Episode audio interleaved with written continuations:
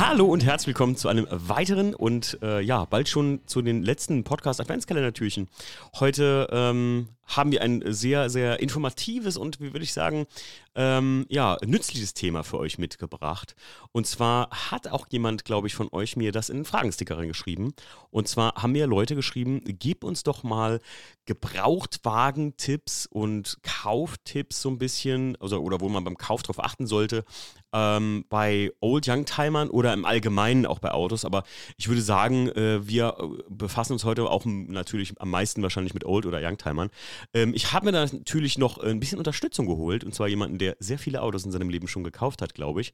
Und äh, was Lack und sowas angeht, auch sehr viel Ahnung hat und euch da echt ein paar gute Tipps geben kann, wie man auch als Laie nicht ins Fettnäpfchen bei einem Autokauf tritt. Mein heutiger Gast ist der euch bekannte Martin. Grüß dich, Martin. Hallo? Ja, hi Martin. Ähm, ja, ich habe, äh, wir haben, wir haben uns im Vorfeld schon mal über sowas unterhalten, ne, dass wir sowas mal machen wollten als Podcast so mit Gebrauchtwagentipps. Und jetzt äh, müssen wir es in zehn Minuten reinpacken. Martin, wie viele Autos hast du in deinem Leben schon gekauft? Was schätzt du? Oh, das ist eine miese Frage. Was denkst du ungefähr? Weiß ich nicht. Äh, ja, über zehn. Über zehn, ja. Bist du schon mal beim, über 10 BMWs wahrscheinlich auch. bist du schon mal beim Gebrauchtwagenkauf böse auf die Schnauze gefallen? Hast du ja schon mal so einen richtigen Scheißhaufen gekauft? Natürlich, mein, das ist, ich hatte die gleiche Erfahrung wie du. Der erste BMW, den man kauft, ist natürlich ein Scheißhaufen. E36 Limousine 328i. Okay, was war damit?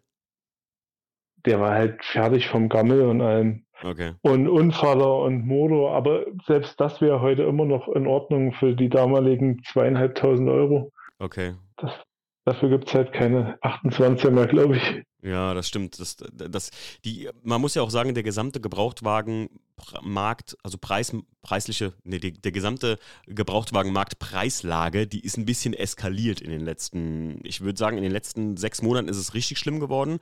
Es flaut wieder so ein bisschen ab, weil die Leute wieder. Ja, ich würde auch sagen. Ja. Ich hätte jetzt auch mal getippt, dass es gerade ein bisschen nachgelassen hat. Es ist einfach, und das ist mein erster Tipp an euch äh, von mir persönlich, und ich bin mal gespannt, wie du das siehst, Martin. Das erste, ähm, was man nicht machen darf bei einem Gebrauchtwagen oder bei einem, bei einem ihr wollt einen Youngtimer kaufen, klar, es ist jetzt vielleicht auch ein E36, wir nehmen mal den E36 als gutes Beispiel, ist jetzt auch so ein Hype-Modell von überpreisten Dingen. Also wenn jetzt jemanden irgendwie, weiß ich, für ein 316 äh, 8000 Euro verlangt, weil das, weil da steht Oldtimer, Youngtimer, ähm, äh, rostfrei und sonst irgendwas. Ich finde, man soll sich davon gar nicht erst beeindrucken lassen. Wenn man sich das Auto wirklich mal angucken möchte, sollte man das auch tun, denn ganz oft sind so Angebote, die so hoch bepreist sind, immer schon ziemlich lange im Netz. Und jedes Auto, was ich in der Richtung mal geguckt war oder gesehen habe, da ist der Händler auch ganz schnell mit dem Preis wirklich sehr vernünftig geworden, könnte man sagen. Ist das bei dir auch ja, so? Ja, das würde ich auch sagen. Also was zu hoch drinne steht, da kommt es dann natürlich ein bisschen drauf an, wenn du jetzt sagst Händler. Ich glaube, der lässt schon eher mit sich reden, weil für den ist das ja Todeskapital. Das kostet ja sogar nur Geld, wenn das Auto dasteht. Mhm. Bei Privatpersonen, die das Auto für einen selber der eigenen Meinung nach zu hoch ansetzen, würde ich jetzt nicht unbedingt davon ausgehen, dass die da noch groß mit sich handeln lassen. Je nachdem, wie lang das drinne steht, wenn das nämlich schon sehr lange drin steht, spricht, also wir reden mal jetzt, was weiß ich, von einem halben, dreiviertel Jahr oder einem Jahr, wenn das schon so lange für so viel Geld drin steht, scheint der Typ ja auch nicht verhandeln zu wollen. Mhm. Weil ich kann mir nicht immer, also ich kann mir kaum vorstellen, dass ein Auto ein Jahr online ist, ohne dass sich auch nur die geringste äh, Person irgendwie gemeldet hat. Ja, kann ich mir auch nicht vorstellen. Ich meine, gerade halt, bei Händlern hast du vollkommen recht, weil ja. das ist ja für die, das ist ja Standplatzgebühren und alles. Ganz genau. Und Meistens kaufen Händler ja sowas, das Glücklichste oder wie du einen Händler am glücklichsten machen kannst, glaube ich, ist, wenn der gerade ein Auto eingekauft hat und gefühlt in zwei Tagen später ist es schon wieder verkauft. Das ist einfach schnell gemachter Profit einfach und sowas. Deswegen Old Youngtimer bei Händlern würde ich sogar, würdest du, würdest du eher sagen, du würdest bei einem Händler kaufen oder bei einer Privatperson? Ist das was? Alles schon gemacht und tatsächlich mein E28 ist sogar von einem Händler. Mhm. Ähm, ich würde das, ich würde fast sagen, dass es ja, es ist schon eigentlich fast egal, ja. Weil gerade Old- und Youngtimer-Händler, äh, ich weiß nicht, ich, das sind schon speziellere Menschen.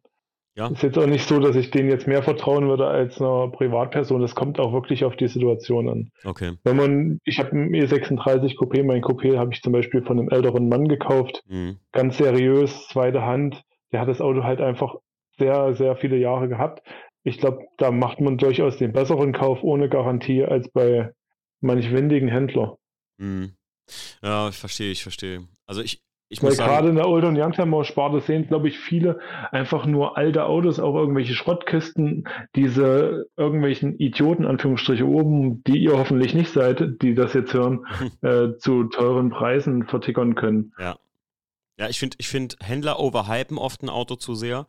Ähm, ich, ich kenne verschiedene, was mir immer wieder geschickt wird. Es gibt so einen E36 Class 2, äh, den kennst du, glaube ich, auch in hellrot, äh, wo ich schon, wenn ich das Auto sehe und da steht alles original und die Handschuhverplakette ist schon nicht original, da wächst mir schon ein Kamm und das Auto steht da irgendwie für 40.000 Euro oder sowas drin. Ich glaube, du kennst das Auto, Martin.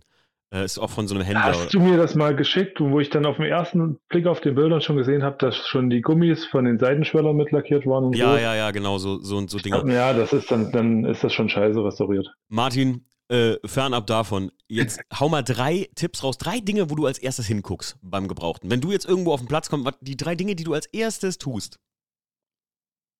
Also ich hätte jetzt als erstes die, ein paar Lacktipps gegeben, wenn es in Ordnung ist. Die habe ich so ein bisschen sortiert in meinem Kopf. Mach mal. Das sind, glaube ich, mehr als drei, aber am wichtigsten ist, wenn ihr kommt, wirklich erstmal den Gesamteindruck. Mal von drei, vier Metern Entfernung sich das Auto ringsrum angucken vom Lack Mhm. und einfach mal wirken lassen. Und am besten geht das natürlich, wenn das Auto sauber ist.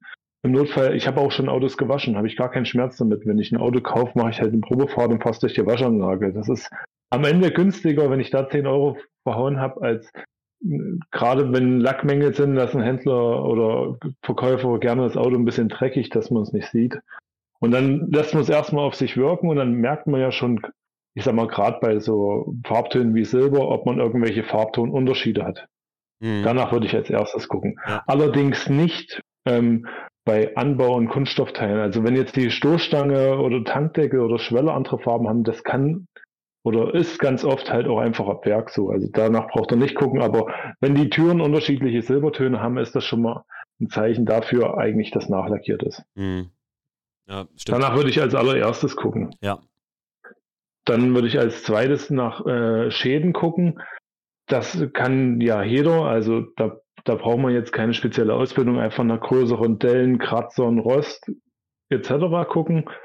Ähm, genau. Und als zweites würde ich dann empfehlen, die Einstiege nachzugucken. Und zwar, wenn ihr die Türen aufmacht, wie sieht's ähm, zum Beispiel bei den Übergang, wenn es jetzt ein Viertürer ist von der von der, vom hinteren Einstieg zur Seitenwand aus sind dort irgendwelche Lackkanten, spricht das dafür, Mhm. dass die Oberflächen schon mal nachlackiert wurden. Oh, ist ein guter Punkt, ja. Oder ähm, wenn ihr die Motorhaube aufmacht und seht, dass bei Verschraubungen Kratzer sind, kann es auch sein, dass Teile schon mal getauscht wurden. Also da, oder das Kotflügel, wenn, wenn man die Motorhaube aufhat, ein Kotflügel ist in matt, wie es meistens ab Werk ist, weil Mhm. da eigentlich kein Klarlack hinlackiert wird und auf der anderen Seite seht ihr, dass der Kotflügel auch die Innenkante Klarlack gesehen hat. Mhm. Das ist immer ein gutes Zeichen dafür, ähm, dass was nicht stimmt. Weil man kann ja ganz einfach auch bei einem größeren Frontschaden einfach alle Teile tauschen. Deshalb finde ich La- Lackschichtdickenmesser eigentlich das für den Arsch, das könnt ihr euch schenken, weil wenn ich die Teile komplett als Neuteile ersetze, dann habt ihr eine super äh, schichtige, aber das Ding kann halt vorne schon einmal krumm gewesen sein. Ne? Das wäre jetzt meine Frage gewesen. Was hältst du von dem guten alten Lackschicht oder hier, äh, wie hier Det Müller Ja, mit halt seinem, Magneten, mit seinem Magneten, der immer Mhm. rumläuft? Ich, Ja, ja, das finde ich ganz schlimm. Und man muss auch dazu sagen, es kann durchaus passieren. Ich kenne es ja nun, habe ja auch in der Branche gearbeitet, auch als äh, Erstausrüster. Ähm, ein Auto kann auch ab Werk zweimal durch den Lack gehen. Wenn das zu viele Lackfehler hat oder hat, die haben im Werk Probleme gehabt mit Silikonflecken und das Auto geht zweimal durch den Lack, dann geht ihr an die Teile und denkt, oh, hier ist aber dick beschichtet. Dabei ist das Auto einfach zweimal am Werk lackiert worden, hat überhaupt nichts mit dem Unfall zu tun. ich finde, ich finde halt Martin generell, ähm, ich, kommt immer ganz drauf an, welches Auto und wie viel man jetzt dafür ausgibt und was man jetzt auch kauft. Das ist natürlich eine andere Sache, wenn ihr euch, ich Auf jeden Fall. einen Ferrari kauft, ähm, der im Erstlack sein sollte oder sonst was. Oder ob ihr euch einfach, ich nehme es halt immer wieder als Beispiel, aber das ist einfach das, die, die Welt, in der wir uns jetzt bewegen, äh, einen E36 kauft, weil ihr es unbedingt einen haben wollt oder so. Ähm, ich habe so viele Leute schon gesehen, die mir halt mal einen, einen einen Link zuschicken, Martin, weißt du, und sagen, kannst du dir den mal angucken? äh, So, ob der cool ist und so, du hast ja Ahnung davon und dann sage ich auch immer so, ja, aber beim E36, da musst du die Autos live sehen, das kannst du so kaum sagen. Aber ich finde halt ganz oft gehen die Leute mit einer falschen also ganz wichtig, und das habe ich auch schon ein paar Mal im Podcast gesagt, nichts ist teurer als eine schlechte Basis. Ähm, lieber kleinerer Motor und man wechselt nachher einen Motor für 2000 Euro, anstatt ihr nachher 10.000 in eine Karosserie stecken müsst, weil die euch halb auseinander fault, so, ne? Also wäre mein, mein grundlegender Tipp, guckt lieber nach einer guten, gerade bei Young oder Oldtimern, guckt lieber nach einer guten Basis. Gute Basis, ja. ja. Die keine Unfälle Gute hat. Gute Basis ist entscheidend, auf jeden Fall. Absolut. Also und ganz ehrlich, schließt, ich, ich habe es ja selber gehabt, der weiß, wie es, ich habe ihn jetzt verkauft, der Besitzer, der neue, der weiß es auch, dass der Wagen mal einen Treffer hatte. Und mir wurde damals beim Kauf gesagt, ja, der ist mal hinten gegen so einen Blumenpott gefahren. Okay, habe ich alles so hingenommen, weil hinten beim E36 hat dieses Blech, Martin, ne, man kennt es, hinten, wo die Rückleuchten drin sind. Das war so ein bisschen verdellt. Und nachher ist dann rausgekommen, der ist schon, der, der muss schon viel schneller, also da ist jetzt keiner voll reingerauscht, aber der, der ist wohl mal, da ist mehr als nur ein Blumenpott gewesen, halt so, ne? Und ähm, da habe ich mich auch halt verarscht gefühlt im Endeffekt. Deswegen, wenn der, wie Martin schon sagt, wenn die innen irgendwie glänzend lackiert sind oder so, kein Auto ich glaube, ist, bis heute ist das nicht so. Heute sowieso nicht. Heute sparen die sowieso nee, an, an jeder Ecke. Umso, umso, umso älter, umso höher ist sogar die Chance, dass die Autos noch vernünftig auslackiert sind. Ja, aber die, ich glaube, ja. ab, ab 90 kenne ich kein Auto, was eine innen auslackierte Motorhaube glänzend zum Beispiel hat. Außer der Besitzer sagt euch, klar, ich habe die nachlackieren lassen wegen Steinschlägen oder sowas. Dann machen manche Lacker das von sich aus. Ne? Ansonsten immer vorsichtig sein bei sowas. Auf jeden Fall. Ja. Auf jeden Fall. Also ich würde eher dazu raten, wenn wir jetzt das Thema mal nehmen, Old- und Youngtimer, ähm, kauft lieber Autos mit Beschädigung. Und wenn da drei Dellen in der Tür sind, als einen, der geleckt ist, aber komplett nachlackiert ist. Ja, ja, ja, genau. Das, Weil, ja. Außer natürlich, ähm, man muss jetzt dazu sagen, wir, wir, bewegen uns jetzt in verschiedenen Bereichen. Gehen wir jetzt mal aus, hier 3er Golf E36, Autos, die noch normal bezahlbar sind. Das ist vielleicht was anderes. Aber bei ganz teuren Autos wird öfters mal auch, wenn ein Auto nachlackiert wird, ähm, das alles dokumentiert. Und wenn ihr das seht, dass das vernünftig dokumentiert ist, dort mhm. gibt es eine Rechnung zu einer Fachwerkstatt, dann kann man das auf jeden Fall auch machen. Ja, klar. Aber generell ist nachlackiert meistens schlechter, meistens gefuschter. Mhm. Als kauft lieber ein Auto mit Beschädigung. Ja, ja, ja, ja. Gerade wenn ihr nicht aus der Branche seid.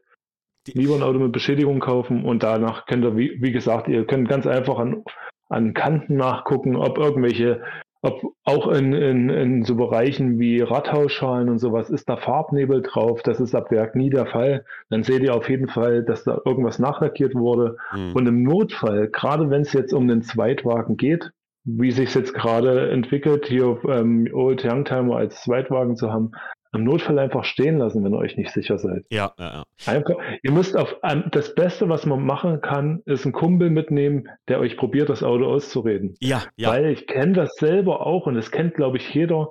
Man ist auch ein bisschen geil drauf und im Notfall sagt man dann, ach ja, komm, und das nehme ich in Kauf und das Ge nehme ich genau in Kauf und das, das summiert sich ganz schnell und man ist so hyped und es gibt genug Verkäufer, die nutzen das aus. Ja. Erzählen einem nur die halbe Wahrheit. Nehmt jemanden mit, der, der muss gar nicht vom Fach sein, der muss gar nicht zu beitragen, aber der muss euch einfach mal ein bisschen wieder, wieder ja. runterholen. Ja, absolut. Also, das ist der, der wäre mein nächster Tipp gewesen, Martin. Lasst euch bloß nicht, also das Problem ist, ich kenne mich ja selbst, Martin, ne? Und äh, ja, nicht hetzen lassen. Nicht, nicht hetzen lassen und vor allem nicht so, ja, ich habe noch drei Leute an der Hand ehrlich, als äh, jemand mal den Weißen gucken war, habe ich das auch gesagt, weil das halt so ein Ding ist, um demjenigen ein bisschen Nachdruck zu verleihen. Ich möchte das Auto schon verkaufen und so. Und ich sage euch, wie der Martin gerade sagte, lasst euch bloß nicht von euch selbst auch hetzen und vor allem nehmt, wie Martin jetzt gerade sagte, das ist der wichtigste Punkt, wenn du mich fragst, nehmt nicht zu viel in Kauf. Das, was ich am allermeisten immer höre, ist, ja, da muss nur der und der Rost ein bisschen weggemacht werden und da ein bisschen weggemacht werden. Also 90 Prozent der Leute, mit denen ich mich im Vor- und im Nach Gang unterhalten habe über so Sachen, über Autokäufe, die haben mir immer gesagt, hast recht gehabt, weil ich ja auch selbst da durchgegangen bin, Martin. Ich habe ja den Weißen damals gekauft, weil die gesagt ach, so ein bisschen Rost. Und ich sage euch, das hat nachher fast an die, und jetzt bin ich ganz ehrlich, fast an die 10.000 Euro gekostet, die Karosserie wieder richtig zu machen. Und außer, also außer natürlich, und das ist der schlimmste Punkt, wenn ihr so ein Auto kauft, einen Olden Youngtimer, kauft ihn überhaupt nicht, in meinen Augen, wenn ihr nur sagt, ich will damit nur irgendwie mal so einmal, also ihr kauft das so als Trendding, weißt du, was ich meine, Martin? ich, da würde ich dann sogar eher dazu raten, ähm, wenn man das jetzt, wie du sagst, als Trendding, vielleicht ein bisschen als Wertanlage, vielleicht zweimal im Sommer kaufen, würde ich den Leuten dazu raten, ähm, einfach mit deutlich mehr Geld zu rechnen Ja. und ein szenebekanntes Auto zu kaufen von Ja. Leuten, die man kennt. Ja. Jetzt, Ja. Ich sag mal, jetzt blöd gesagt, gell, das ist jetzt nicht, das ist jetzt kein Verkauf oder sonst irgendwas, aber wenn jetzt zu mir jemand kommt und meinen E28 kauft, hat er halt ein Auto, was zwar alt ist, aber was die letzten Jahre halt gefahren wurde. Mhm. Und die Kisten, die nicht gefahren wurden, machen nur Probleme. Bei mir ist halt ja, sind alle Verschleißteile neu.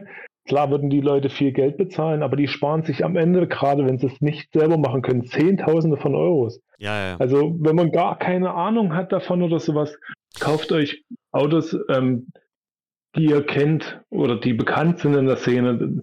Je nachdem, was man sucht, es gibt ja für alles eine Szene. Ob Ja. das jetzt Einser Golf sind oder sonst irgendwas. Ähm, wenn man da eh reinrutschen will, findet man schnell Bekannte. Und auch wenn es manchmal ein bisschen aus der Mode ist, so ein Forum ist da auch gar nicht so verkehrt. Hat ja mein Besitzer, der Toni äh, von der Glanzwertmanufaktur beim IS, nicht mir anders genau so gesagt. Er sagte so ganz ehrlich, es gibt so viele Karren, die ich jetzt kaufen könnte, so viel E36-Zeug auf dem Markt. Bei deinem Auto weiß ich aus dem Podcast von Insta und von dir selbst einfach jedes Detail von dem Auto, auch jedes, was scheiße ist, auch alles, was nicht Ja, aber es ist ehrlich. Aber ja, genau, er ist sagte- ehrlich. Er weiß halt, worauf Genau er sich, er weiß halt, Toni wusste halt und weiß halt, worauf er sich einlässt bei dem Auto und sagt sich halt, äh, ich kenne alle Probleme und wenn eins davon halt zutage kommt oder jetzt ein größeres Problem wird, dann weiß ich aber, wo ich suchen muss, weil das kenne ich halt. Und das, das, was ich halt meine, ist zum Beispiel, ähm, warum, was man bei so einem Auto auch beachten muss, ist, gebt lieber mehr Geld für das Auto an sich aus, dass das weniger Grundprobleme hat, bevor ihr euch sagt, ja, aber ich habe ja in dem Hinterkopf schon, dass ich ein Fahrwerk, ein Spoiler, beim E36 ist klar, der obligatorische Class 2 Spoiler muss ja sein bei jedem, aber ich will noch M-Paket nachrüsten und sowas, bevor er das investiert in so ein Auto, weil ich finde, oft wird zu leichtfertig mit Youngtimern umgegangen, die halt Ne, du investierst nachher Kohle, äh, sagen wir mal einfach ein 1000 Euro Fahrwerk und du kannst das nachher wieder rein theoretisch rausholen, weil die, die Kohle verbrannt ist, weil die Karosse einfach Matsch ist. Weißt du, was ich meine? Ich verstehe, was du meinst. Ich würde sagen, das ist ja schon fast wieder eine erweiternde Folge, wenn man jetzt sagt, wie man mit dem Auto umgeht. Ja. Genau. Wenn man es wenn man's hat, auf jeden Fall. Jetzt pass auf, wir haben jetzt, wir haben jetzt schon fast 20 Minuten geredet, das ist eigentlich viel zu lang für diesen Uh. wunderschönen Podcast Adventskalender, Martin.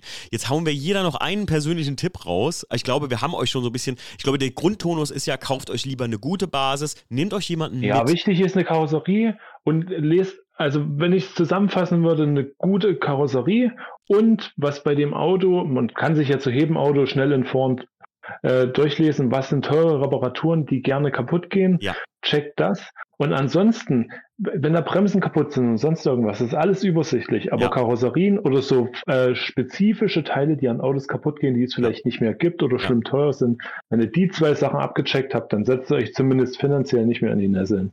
Das wäre für mich so das Ja. Wichtigste, was ich den Leuten empfehlen würde. Zwei Tipps habe ich noch und zwar scheißt auf Kilometerzahl, muss ich euch ganz ehrlich sagen. Also ich bei Old Youngtimern bis 200.000 ist das kein Problem in meinen Augen. Also ich weiß nicht, wie du das siehst, Martin, aber für mich ist das kein Problem. Und das kommt immer ganz ein bisschen drauf an, wie das Auto, also der Gesamtzustand auch ist, wenn man das dem ansieht oder sowas. Aber ich sage euch weiter, ich habe den E34 gekauft mit 110.000 und den äh, Vitara von 1992 gekauft mit 80.000 Kilometern. Der ist vom Fahren her nicht anders oder besser oder schlechter, wenn der Motor gut geserviced wurde, wie der Class 2 mit 200.000. Ne? Also deswegen finde ich, da kann man wirklich eigentlich kein, also kann man wirklich das Ganze außer Acht lassen, die Kilometeranzahl, wenn es jetzt nicht gegen 500.000 geht und das Auto dann noch 10.000 Euro kostet.